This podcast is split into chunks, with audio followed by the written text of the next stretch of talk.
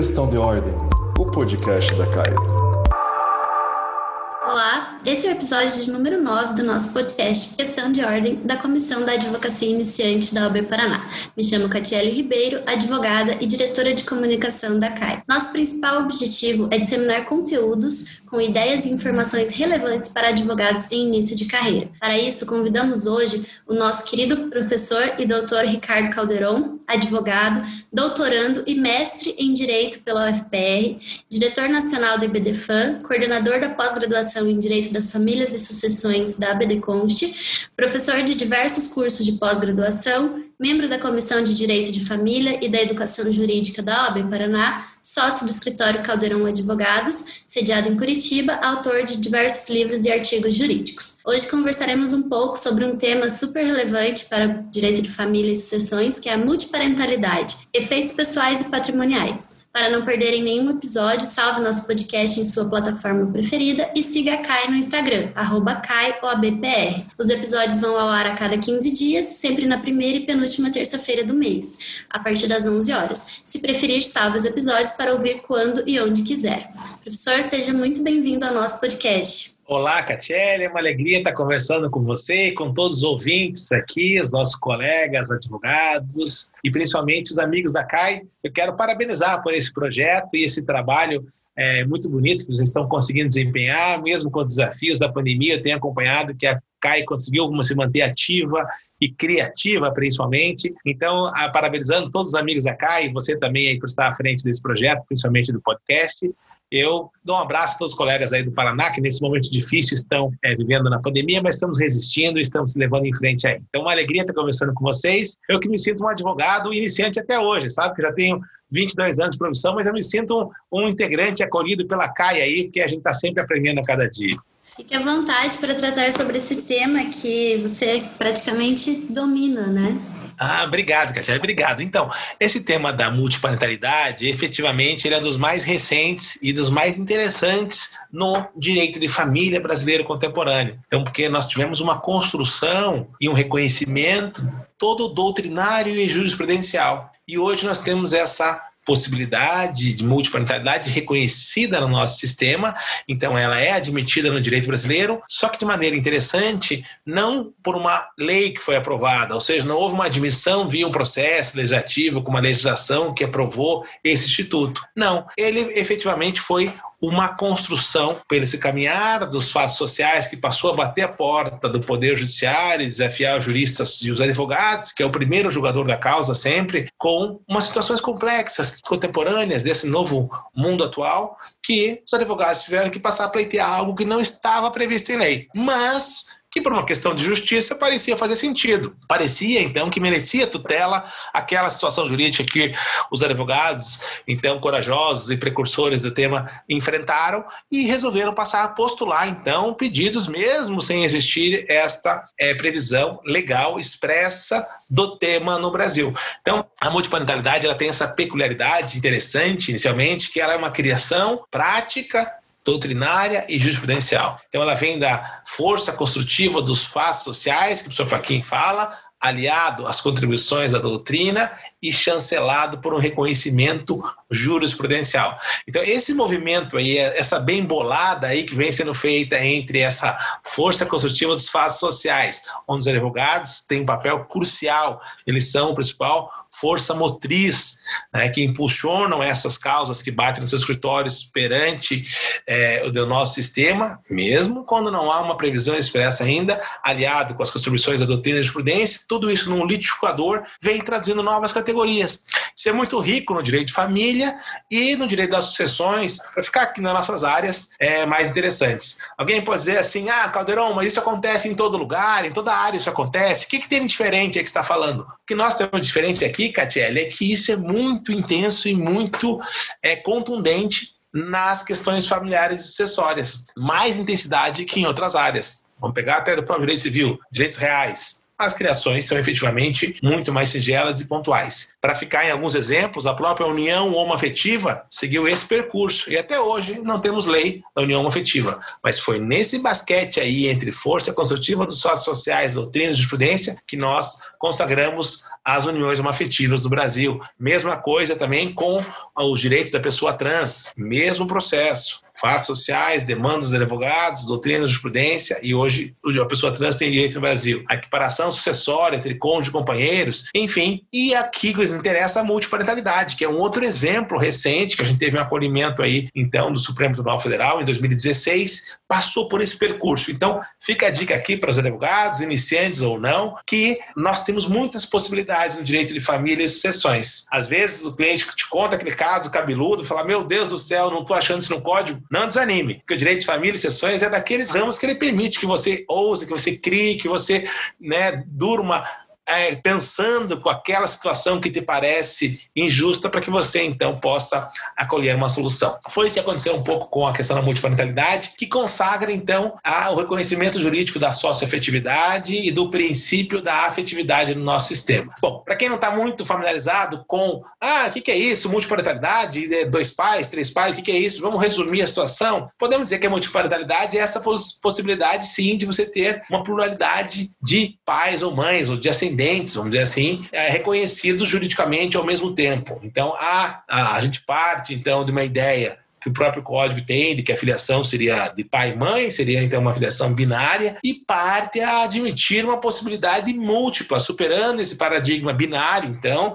de pai e mãe, ou dois pais ou duas mães, no caso de uniões homoafetivas, que são reconhecidos também, porque as pessoas que têm uma união afetiva têm todos os seus direitos reconhecidos. Então, ainda que pensemos em dois pais ou duas mães, a gente fica ainda com essa lógica binária, vamos dizer assim, de dois, sempre lógica de dois. E a multiparentalidade quebra esse paradigma e de repente não, é possível ter mais de dois pais, enfim, até ter, ter dois pais e uma mãe, ter duas mães e um pai, ou seja, ter três ascendentes. Exemplo clássico é aquele, aquela situação de uma moça jovem, um rapaz jovem, tem um filho aí por volta de 20 anos, enfim, e acabam, tem, quando a criança tem um ano de idade, eles se afastam, se distanciam, e essa mãe fica com a criança e tem um novo companheiro dois anos depois, quando a criança tinha por volta de três anos, um novo companheiro que passa com ela 10, 15 anos. Então, quando a criança estiver na adolescência, esse novo companheiro, muito provavelmente, ele vai ter assumido a função de pai socioafetivo, vai assumir a função de pai do dia a dia, certo? E vamos pensar que o pai biológico, registral, aquele ex-marido da mãe, ele até foi se mudou para o Maranhão,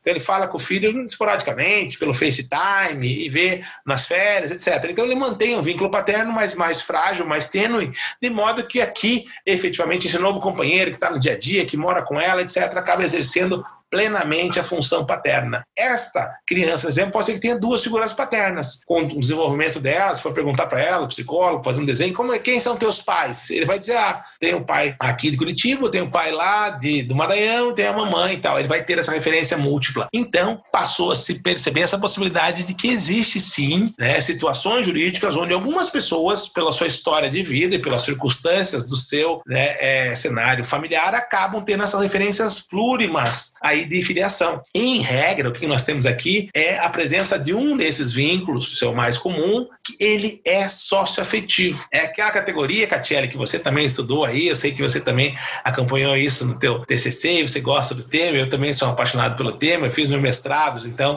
é, defendi em 2011 esse meu trabalho de mestrado, publiquei o livro falando do princípio da afetividade e, e, e secando as questões da socioafetividade, que hoje estão acolhidos no Brasil com uma certa tranquilidade. O que, que são então esses vínculos socioafetivos? Então, aqui hoje nós temos no Brasil claramente que a, o vínculo filial, o parentesco, ele não precisa estar necessariamente é, ligado a vínculos biológicos, a aspectos genéticos, a aspectos, certo, que venham a ter essa descendência e vinculação genética. Não, nós podemos ter vínculos de filiação que são reconhecidos no sistema, mesmo ausente uma filiação genética, mesmo ausente qualquer vinculação biológica, que são, por exemplo, os vínculos chamados socioafetivos. Então, nesse exemplo que eu dei aqui desse casal jovem, esse novo companheiro da mãe, que está aqui com a criança já há uns 15 anos, etc., ele não é ascendente genético, ele não é pai biológico, ele não é pai registral ainda até certo momento, mas ele tem um vínculo paterno-filial socioafetivo inconteste. Na realidade da vida, quem exerce a função paterna é ele. O filho vê ele com o pai, ele vê uma criança como filho,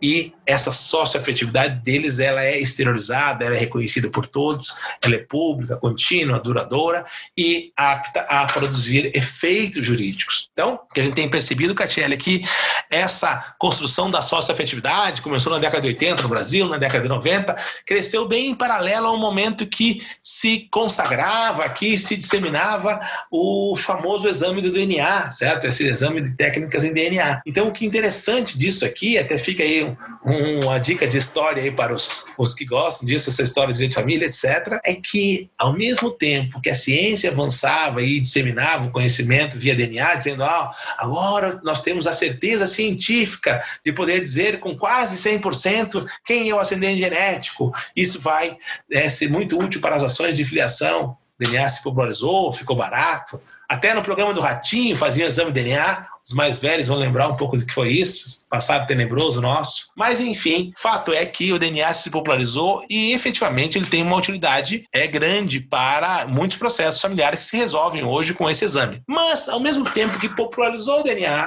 ele, DNA chegou nas várias de família, o custo reduziu, parcelam, vários laboratórios fazendo. A sociedade brasileira tem um ditado de filiação que todos conhecem em qualquer lugar do Brasil, em qualquer região, qualquer classe social, com qualquer nível de educação, sobre filiação, que nos faz refletir um pouco. Qual é o ditado aí? Você que está em casa ouvindo esse podcast hoje, qual é o ditado de filiação que você conhece? Pai é quem que nós temos como ditado no Brasil? Pai é quem está no DNA? Pai é quem, é, o cria. Isso, Catiele, exatamente. Pai é quem cria, isso é inevitável, isso é conhecimento notório público de todo mundo. Então, engraçado e instigante que ao mesmo tempo que o DNA se consolidava como técnica para provar a vinculação biológica, com certeza a sociedade volta com o recado retumbante. Pai é quem cria. Ou seja, claramente não está se curvando para toda a situação de pai é só do DNA. Não. Pai é quem cria, que está subjacente aí essa socioafetividade que ela é colhida no Brasil né, fortemente. Então as pessoas no Brasil têm isso claro, que ah, os vínculos socioafetivos, que esse pai é quem cria, o quê? No fundo, esse pai que exerce a função paterna é, de maneira contínua, duradoura, afetiva, pública e efetivamente merece produzir efeitos jurídicos. Então, a, a socioafetividade ela tem essa acolhida social, digamos, ela é amplamente reconhecida, e por isso que os advogados passam desde a década de 80 a pedir esses reconhecimentos aí de filiação, né, pela chamada posse de estado de filho, que é como eles faziam o pedido à época do código anterior, o código de 1916, que estava em vigor na década de 80 e 90, era um código muito áspero para esses vínculos afetivos. Então, os advogados também criativamente, o que eles foram fazer? O código 16 não previa nenhum espaço para outros vínculos de filiação. O código previa só o vínculo do matrimônio biológico e da adoção. Ponto. Os advogados criativamente foram recorrer a uma categoria do direito romano lá, da posse de estado de filho, certo? E daí foram dizer, olha, desde o direito romano tinha essa categoria, podemos então utilizar, porque é um instituto romano que tem acolhida nos sistemas romanos germânicos e passaram a defender então a acolhida da posse de estado de filiação no sistema brasileiro, mesmo com o código áspero de 1916, o código Bevilacqua. E conseguiram aí com os fundamentos da nominácio, tratácio, reputácio, que era nome e tratamento, né, e fama, acolher esse, esse, essa possibilidade no Brasil, mesmo o Código 16. O STJ também consagrou isso na década de 90. E o Código de 2002, quando foi editado, apesar de ser tão explícito, ele já tem é, cláusulas mais determinadas, locuções abertas, que permitem o reconhecimento da categoria da afetividade com uma maior tranquilidade. Ah, onde é que está no Código Calderon a afetividade? Vamos ficar ali o artigo 1593, na parte final, lá quando diz o parentesco é natural ou civil, conforme resulta de consanguinidade ou outra origem. Ponto. E o Código 2002 não fala que é essa outra origem, não diz. E hoje em dia já está pacificado que dentre essa outra origem se reconhece outras espécies de filiação, incluindo os vínculos socioafetivos. Então nós temos aí uma multiplicidade de vínculos passíveis de gerar o parentesco. Então a gente tem essa pluralidade colorida de elos que consubstanciam uma relação de parentalidade, como preferimos chamar hoje de maneira contemporânea, essa parentalidade brasileira é multicolorida. Eu tenho várias espécies de vínculo. Não é mais só igual pensou o legislador de 1916, vínculo matrimonial, filhos do matrimônio, vínculos de sangue e adoção como uma exceção. Não. Hoje, segue presente o vínculo matrimonial, que é aquela presunção de que os filhos havidos de pessoas casadas são efetivamente dos cônjuges. É uma presunção legal, segue presente essa presunção patris est, está lá no artigo 1597 do Código Civil. Tudo bem, resolve para as pessoas casadas. Mas eu tenho também ainda a vinculação genética e biológica, sim, segue presente. O nosso sistema reconhece, como não poderia deixar de ser, em muitas situações o vínculo biológico é passível de gerar a filiação. Sim, a adoção também segue presente, mas o sistema do Código Civil 2002 abriu uma oportunidade para outras espécies, como as presunções de reprodução assistida. Se fizer um processo de reprodução assistida, que cada vez mais se usa isso no Brasil, com material genético doador, etc., você vai ter aí a presunção acolhendo. Então, nós temos as presunções dos procedimentos de reprodução assistida, os os vínculos de filiação socioafetiva também são acolhidos pelo novo sistema. Então, aqui houve uma oxigenação na nossa parentalidade que exige uma revisitação e que, infelizmente, o direito de família brasileiro vem fazendo isso.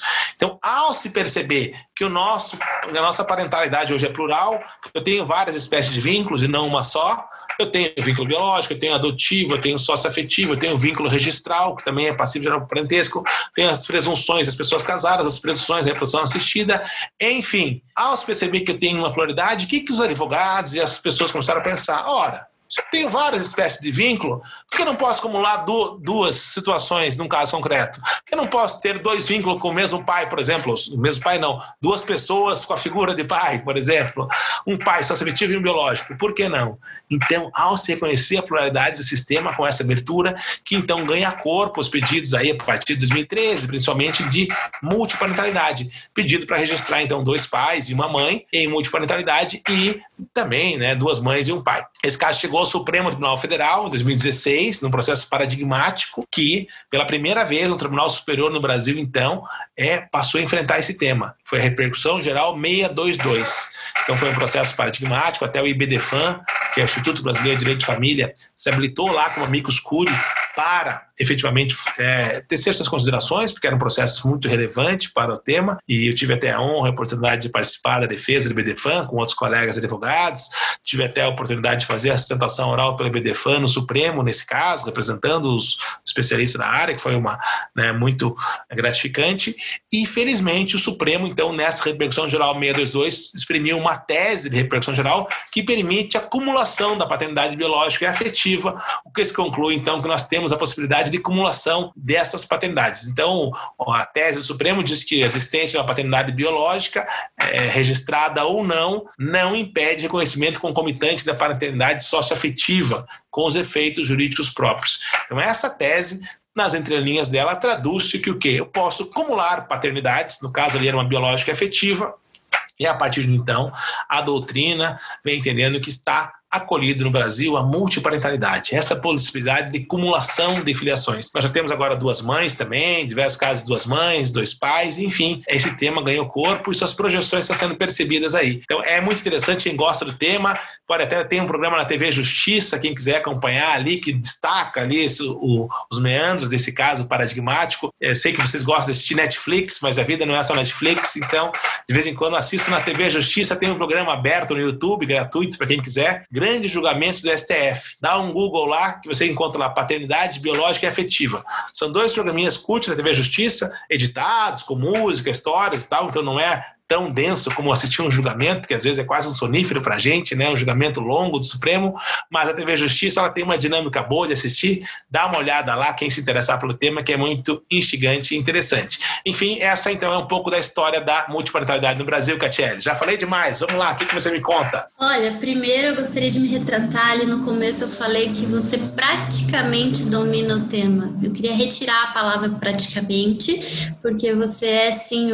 uma das maiores referências referências sobre o tema, né? Até havia comentado isso antes, reconheço isso. Então, retiro ali a palavra praticamente. Obrigado. E é curioso esse tema, porque, como você citou aí na sua fala, sim, eu tive a oportunidade de escrever breves linhas, né, a respeito do princípio da afetividade E agora, escutando você falar, me deu ainda mais vontade de prosseguir nesses estudos. É, você, até nesse livro que você citou, do princípio da afetividade no direito de família, lá na edição de 2013, você já falava que a afetividade ela se tornaria o único elo existente de sustento dessas novas é, dessas relações interpessoais, né? Isso é bem Com certeza. Instigante. Primeira edição do meu livro e nem era consagrado a princípio. Hoje é Supremo, é CJ, até a doutrina reconhece como grande vetor das relações familiares. A afetividade ela é reconhecida como princípio de direito de família. Muito obrigado pela lembrança da primeira edição do meu livro. Imagina, é uma honra. E a respeito de tudo que você falou pra gente aqui, Caldeirão, é, quais seriam então as projeções a partir disso para o advogado aí militante na área do direito de família, sejam elas pessoais, patrimoniais? Fala um pouquinho disso pra gente. Ah, esse é um tema muito interessante, que é isso que hoje nós estamos focando a atenção, né? Muito bem, reconhecemos a multiparentalidade no Brasil. Quais são as consequências disso? Tem algumas mais teóricas, que é importante até mesmo para quem estuda, e, e às vezes até a gente tem que estudar ou na academia ou também em processo, né? Às vezes tem que estudar para uma tese ali importante. Então, essa decisão consagrou o reconhecimento da afetividade como princípio de direito de família, sim. Também reconheceu que não há hierarquia entre os vínculos biológicos, afetivos e, e adotivos e presunções, etc. Foi importante, o Supremo falou, ah, tinha gente que dizia, não, qual prevalece? O biológico prevalece sobre o afetivo ou afetivo prevalece sobre biológico? Qual vale mais? Enfim, o IBDFAN defendeu que não havia nenhuma hierarquia priorística em tese sobre isso. Então, aqui o Supremo falou, não, realmente, há um princípio da igualdade na filiação, todos os filhos são iguais. Então, o filho adotivo é igual ao socioafetivo, que é igual ao registral, que é igual ao biológico, que é igual ao filho da presunção do casamento, da presunção assistida. Essa tradução da igualdade na filiação até para as espécies de vínculo foi muito importante e é uma das grandes conquistas ali, é a projeção desse julgamento. O reconhecimento da multiparentalidade também, com os dois pais no registro, vai dois pais no registro, sim, vai ficar uma mãe, vamos botar lá quatro avós paternos, etc. É também uma, uma projeção grande e a partir disso que nós estamos agora discutindo, tá, e daí, como é que ficam as coisas, né? O pessoal, os advogados já passam, e como é que ficam as questões, é, né? Por exemplo, do nome. Ah, e o nome?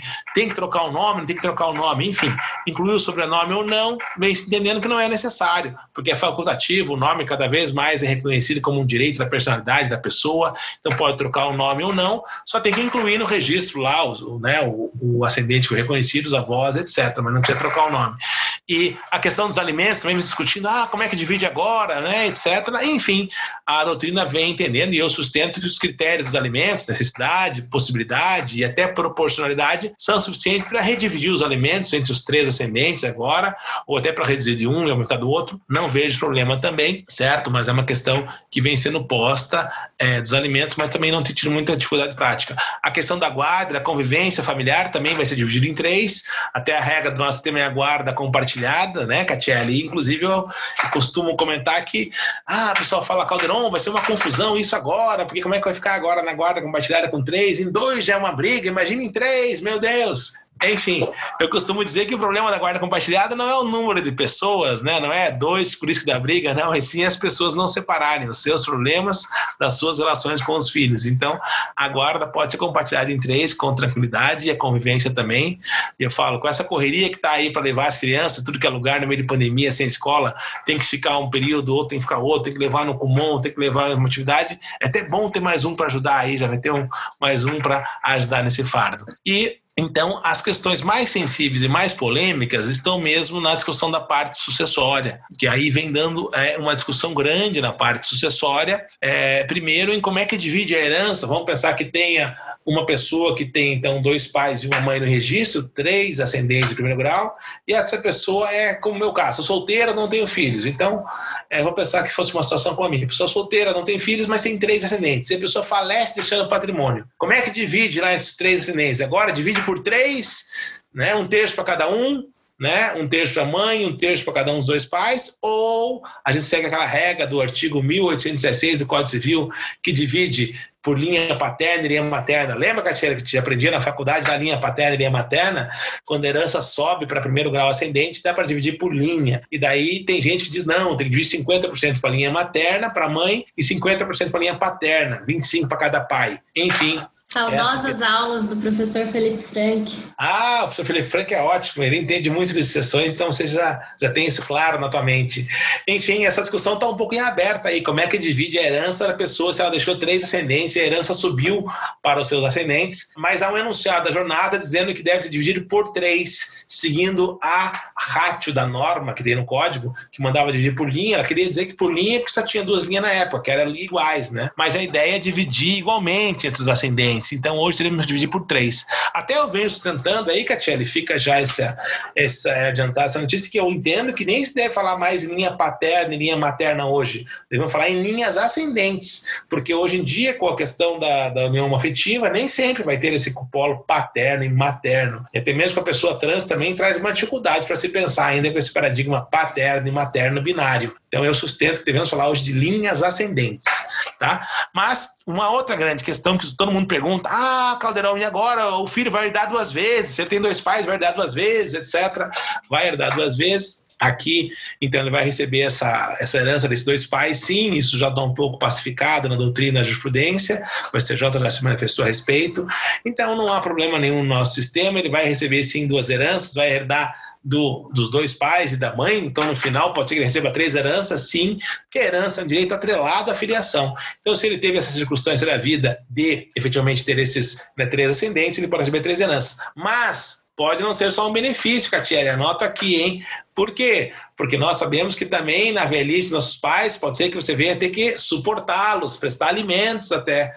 Então, aí é necessário saber que pode ser um bônus, pode ser um ônus também, pode ter que suportar três ascendentes na velhice. Então, isso é da vida e é do destino de cada um. Então, são essas as principais discussões, mas já vem sendo claro que ele recebe sim essa dupla herança dos dois pais e vai receber depois dessa outra mãe. Também já tem um enunciado aprovado nas jornadas, nesse mesmo sentido, nas jornadas do Conselho da Federal, dois enunciados foram aprovados sobre multiparentalidade, mostrando aí a importância do tema e a relevância que ele vem ganhando ultimamente. Perfeita colocação dessa questão da linha de ascendentes, não linha paterna e materna. Parabéns, inclusive. Obrigado. É, essa questão que você colocou aí, que também pode ser um ônus, mais uma vez me recorda lá a época do TCC que a gente que eu falei, né, sobre os direitos do idoso em relação ao princípio da afetividade. Mas vamos lá, então, mais uma dúvida aqui que eu acho que é interessante esclarecer sobre o assunto seria como buscar isso? Só no, no judiciário? Como que está essa questão agora do, da socioafetividade? Muito legal esse tema, porque tivemos mudanças recentes nisso, que foi o CNJ, o Conselho Nacional de Justiça, ele editou provimentos que passou a permitir, então, que esses vínculos socioafetivos pudessem ser reconhecidos diretamente no cartório de registro civil. Como que é isso? Até 2017, como contei essa historinha breve para vocês, que a, afetividade vem sendo acolhida no Brasil desde a década de 80, 90, etc., a socioafetividade estava, de certo modo, já pacificado aqui há muitas décadas. Já há 30 anos que nós tratamos com essa categoria, com crescimento paulatino, mas com certa tranquilidade. Então, a afetividade e a socioafetividade nos vínculos de filiação era reconhecida com tranquilidade no Brasil. Mas, mesmo para um reconhecimento consensual, todo mundo de acordo, querendo consagrar e registrar aquele vínculo socioafetivo, até 2017 era necessário recorrer até o Poder Judiciário. Não tinha outra opção. Ah, mas está todo mundo de acordo. Não tinha jeito, tinha que ir no judiciário fazer uma homologação, chancelar aquilo, trânsito julgado, contratar advogado, etc., Ministério Público, enfim, havia uma burocracia, porque uma ação judicial traz essa, esse fardo um pouco para as partes. Mas era a nossa única resposta do sistema. Até que em 2017, depois desse julgamento do Supremo que eu contei para vocês, da repercussão geral 622, o Conselho Nacional de Justiça resolveu, é, impulsionado pela adesão do Supremo, em facilitar o reconhecimento desses vínculos socioafetivos na filiação. E estou o provimento 63, que é o que permite o quê? Que esses vínculos socioafetivos possam ser reconhecidos e registrados diretamente no cartório de registro civil, com a pessoa indo lá no balcão do cartório de registro de pessoas naturais e, e registrando esse vínculo, sem precisar ir até o Poder Judiciário com ação judicial. Foi uma grande mudança, muito importante, uma repercussão prática enorme, porque, primeiro, desburocratiza, não precisa mais o custo que gera uma ação judicial, ajuizar uma ação, o custo do advogado, bem ou mal é, das custas judiciais, de esperar o trâmite, etc. Muitas pessoas pobres não conseguem conseguiam acessar isso e não registravam os seus vínculos socioafetivos. Alguns levantamentos recentes falam que tem 5,5 milhões de crianças sem pai registral. E é muito provável que muitas dessas crianças tenham sim um pai afetivo, sabe que as pessoas sempre acabam se acomodando, na grande maioria das vezes, com outro par e poderiam registrar aí um outro pai afetivo, não fazem por desconhecimento e muitas vezes por não ter condição financeira também. E aí essa facilitação, então, é de grande impacto. Os advogados, quando procurados, às vezes podem consultar. Esse provimento 63 teve uma mudança em 2019, depois que restringiu um pouco a situação, enfim, com o provimento 83. Então agora tem alguns requisitos mais firmes. A criança tem que ter mais de 12 anos, etc. Tem, mas enfim, mas mesmo assim há possibilidade em algumas situações de você registrar extrajudicialmente esse vínculo socioafetivo sem nem precisar ir para o judiciário. Tá? Em outras situações, quando você não tem a, a, a abertura do provimento, não atende os requisitos, daí você vai para o judiciário. Mas essa extrajudicialização é um movimento que já vem desde 2007 em direito de família. A gente pode fazer divórcio, inventário consensual, sem menores, incapazes, etc., nos cartórios, tabelionatos. Então, há um movimento de extrajudicialização do direito civil, que é muito intenso nas questões familiares. E esse movimento de extrajudicialização ou desjudicialização, ele segue dando seus passos, e essa possibilidade de registrar vínculos socioafetivos direto em cartório de registro civil é uma, mais um elemento, mais um dado nisso. E mais, esses provimentos permitiram até o registro desses vínculos socioafetivos em multiparentalidade.